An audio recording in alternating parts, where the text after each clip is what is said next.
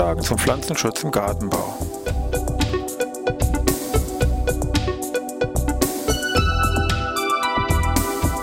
Ein wöchentlicher Podcast der Forschungsanstalt für Gartenbau an der Fachhochschule Weinstefan von und mit Thomas Lohrer. Für Gartenbaustudenten und alle anderen, die sich für Krankheiten und Schädlinge an Pflanzen, deren Biologie und Bekämpfung interessieren.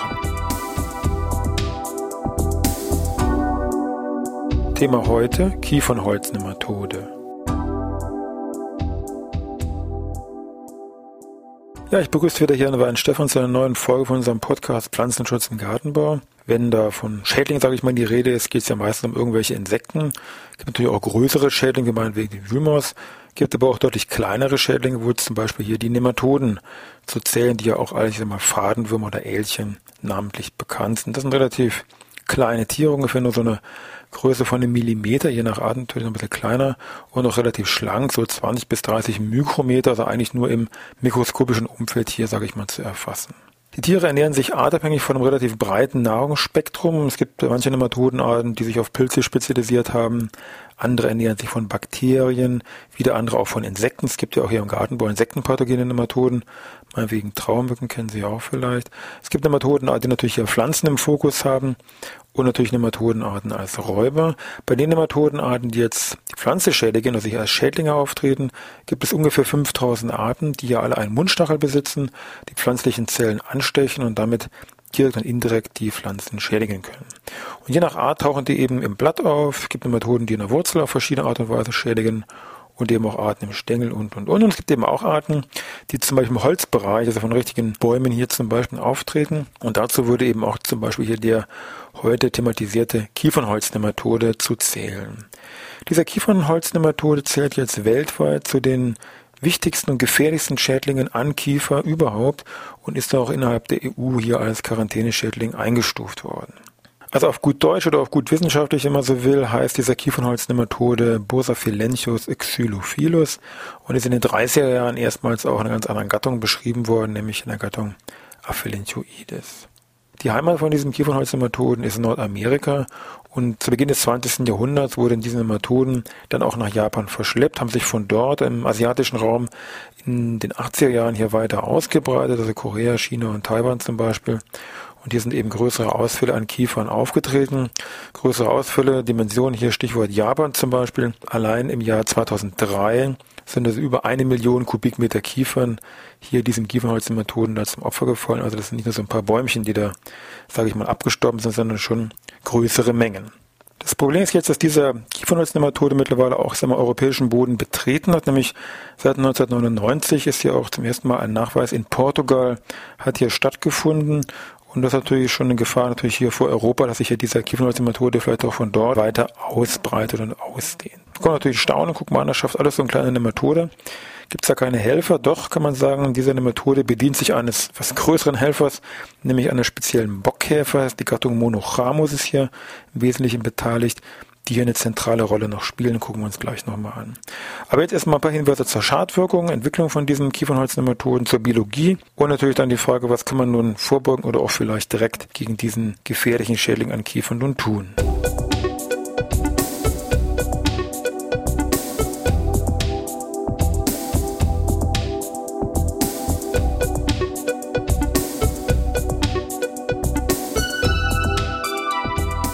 Fangen wir bei der Wirtspflanze mal an von diesem Kiefernholznematon. Der Name liefert schon die erste Hilfe, nämlich Kiefern, das ist auch richtig. Also hier Kiefer sind entsprechend hier die anfälligen Pflanzenarten, wobei hier wichtig ist zu unterscheiden, es gibt eine ganze Reihe von sehr empfindlichen eben Kiefernarten. Das zählen zum Beispiel Pinus silvestris, Pinus nigra oder auch meinetwegen Pinus pinaster, der hier in Portugal da ganz massiv befallen ist. Und daneben, das ist auch wichtig, gibt es eine ganze Reihe anderer Kiefernarten, die so einen Befall tolerieren, dass sie tolerant eingestuft werden können. Das zählen auch ganz andere Gattungen, wie meinetwegen Larex oder Abies und Picea, die ebenfalls, ich sag mal, symptomlos hier infiziert werden können, die aber dann immer noch als Infektionsreservoir für diese Nematoden hier dienen können. Das darf man nicht hier unterschätzen. Verlauf von der Schadensentwicklung ist relativ zügig. Es fängt an ungefähr nach einer Woche nach dieser Infektion mit diesen Nematoden mit einer, ich sag mal, verminderten Harzproduktion. Das sind so erste Hinweise. Nach einer Summe zwei bis drei Wochen nach der Infektion kommt es dann zu relativ unspezifischen Nadelvergilbungen, die natürlich auch andere Ursachen hier haben können. Es kommt zum Verstopfen der Wasserleitungsbahn und relativ, äh, sagen wir mal, komplexen Reaktionen, die zum Teil noch unverstanden sind.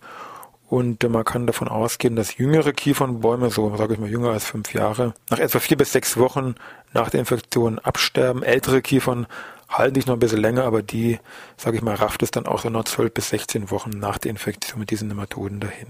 Ausfälle im asiatischen Gebiet haben wir schon genannt, jährlich relativ groß, eins bis zwei Millionen Kubikmeter hier pro Jahr, also nicht so ganz ohne.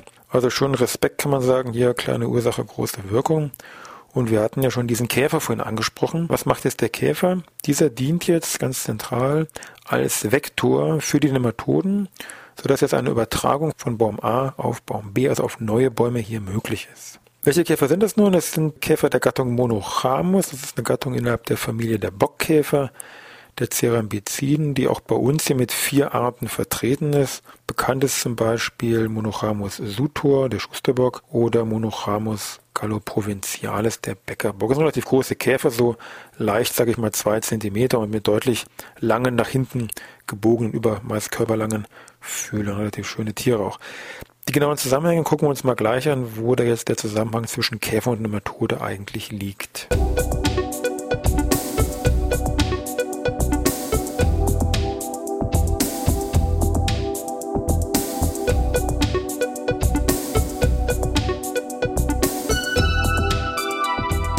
Ja, wo ist jetzt der Zusammenhang Nematode Käfer? Haben wir eben schon gesehen mit dieser Übertragung. Decken wir uns jetzt mal in so einen Holzstamm hier hinein. Die Nematoden tummeln sich hier im Holzbereich. Die Larven von diesen späteren Monochamus-Arten ebenfalls im Holzbereich, die hier eben so ein Gangsystem anlegen. Jetzt kommt es irgendwann zur Verpuppung zum betreffenden Käfer. Und sobald hier, sage ich mal, dieses Puppenstadium angelegt wird im Holz, kriegen die Nematoden das irgendwie mit und konzentrieren sich um dieses betreffende Puppenstadium. Und sobald dann der Käfer hier schlüpft, wandern diese Nematoden, sage ich mal, auf diesen Käfer über und verstecken sich hier so ein bisschen im Bereich der Flügeldecken da unten drunter. Manche dringen auch jetzt hier auch in dieses Tracheensystem der Käfer ein und können dann so mit diesem Käfer auf andere Bäume übertragen werden. Und zwar gibt es da zwei Wege. Zum einen bei der Eiablage des Weibchens können hier die Nematoden entsprechend mit übertragen werden in den neuen Baum dann. Und das andere ist entsprechende Reifungsfraß an den Trieben, der von den Käfern stattfindet. Das ist ebenfalls, je nach Kiefernart ist es mehr oder weniger relevant, ein zweiter, weiterer wichtiger Weg der Übertragung von diesen Kiefernholznematoden. Die Pflanzen werden eben dann durch diesen Nematodenbefall geschwächt, sterben am Ende ab, haben wir ja eben schon ähm, gehört. Der Vorteil ist dann jetzt für den Käfer, dass diese Bäume dann eigentlich die bevorzugte Wirtspflanze ist, dann wieder von diesen Monochamus-Arten, nämlich geschwächte, kurz vorm Absterben oder abgestorbene Bäume. Und so ergänzen sich diese beiden hier, sage ich mal, eigentlich wunderbar. Und so ein richtiger Kreislauf schließt sich dann hier. Die Gründe übrigens, warum jetzt der Baum abstirbt, ist noch, ich sag mal, ein bisschen unklar oder noch eine Diskussion, weil es eben da so verschiedene Ansätze, Ideen, Forschungsergebnisse, sage ich mal, gibt. Es kann auch gut sein, dass alle Ideen so ein bisschen recht haben, dass es auch vielleicht als Art Reaktionskette hier miteinander verbunden ist. Das ist noch nicht so ganz klar. Vielleicht nur mal so ein paar Hinweise dazu, die da diskutiert werden oder im Moment so thematisiert werden.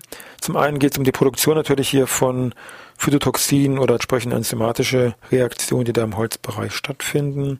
Anderer Punkt ist der Bildung von Terpenoiden wird äh, hier seitens der Pflanze angeregt. Das führt dann dazu, dass solche Terpenoide gasförmig freigesetzt werden und Bläschenbildung stattfindet und dann diese Bläschenbildung hier in den Tracheiden dazu führt, dass diese Wasserleitsystem hier, sage ich mal, weitestgehend unterbrochen wird und hier kein durchgehender Wassertransport mehr möglich ist. Und ein weiterer Punkt, der auch noch relativ neu ist, sage ich mal, dass man eben erkannt hat, dass diese Nematoden noch mit verschiedenen Bakterien vergesellschaftet sind, die auch vielleicht eine gewisse Bedeutung bei dieser Pathogenese hier vielleicht besitzen. Die Gefahr jetzt wieder zurück zu unserem Nematoden und den Käfer. Die Gefahr ist von der Verschleppung von diesen Nematoden ist relativ groß.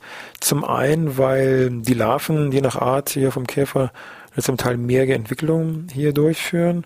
Zuerst sind die Larven im Bereich Rinde, dringen dann später in den Holzbereich ein. Und das andere ist dann eher wichtiger auch natürlich, dass die Nematoden sehr lange im Holz hier lebensfähig sind. So eine Art Dauerlarvenstadium bilden die aus. Und das ist dann hier eben besonders kritisch. Ganz zentral ist, dass die optimale Nematodenentwicklung und damit auch die Ausbildung von Schadsymptomen, das Absterben von Pflanzen sehr eng an die Temperatur gekoppelt ist. Das heißt, wichtig ist hier Sommermonate sehr warm, also Durchschnittstemperatur im Prinzip deutlich über 20 Grad ist optimal für Nematoden und dann kommt es entsprechend auch zu diesen größeren Ausfällen, wie sie eben hier im asiatischen Raum hier stattgefunden haben.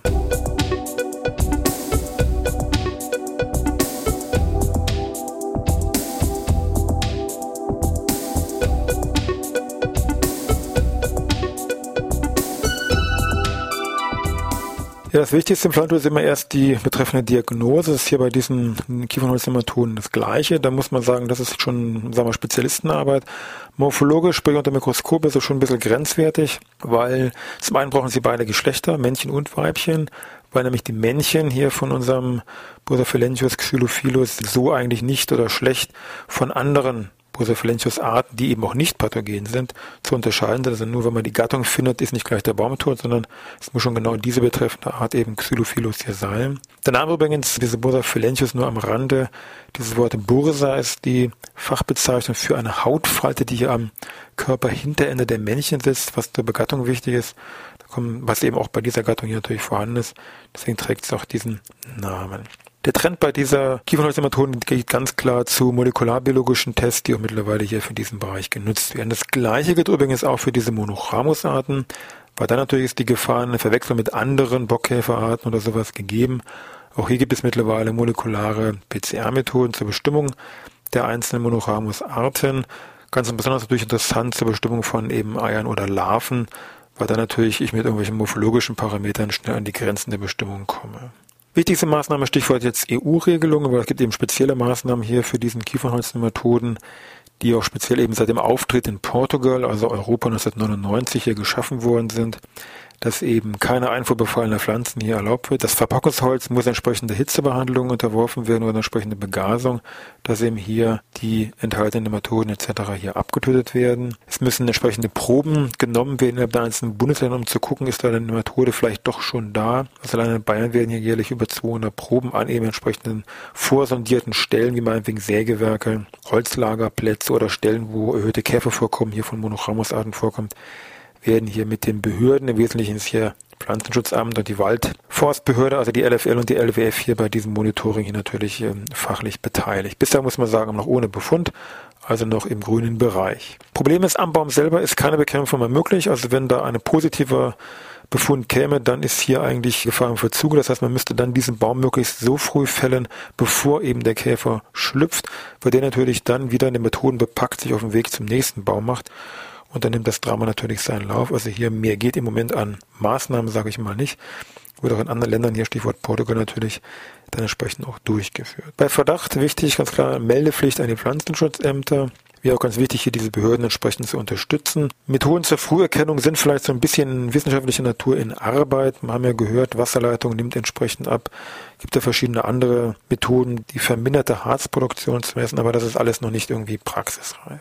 Ja, Kiefernholzmethode gleich Panik in Deutschland, Fragezeichen. Wichtig ist, solange das Klima noch relativ kühl bleibt und nicht so riesig warm wird, solange der Nematode noch nicht mit dem Käfer, sage ich mal, hier seine Symbiose eingegangen hat, geht's noch.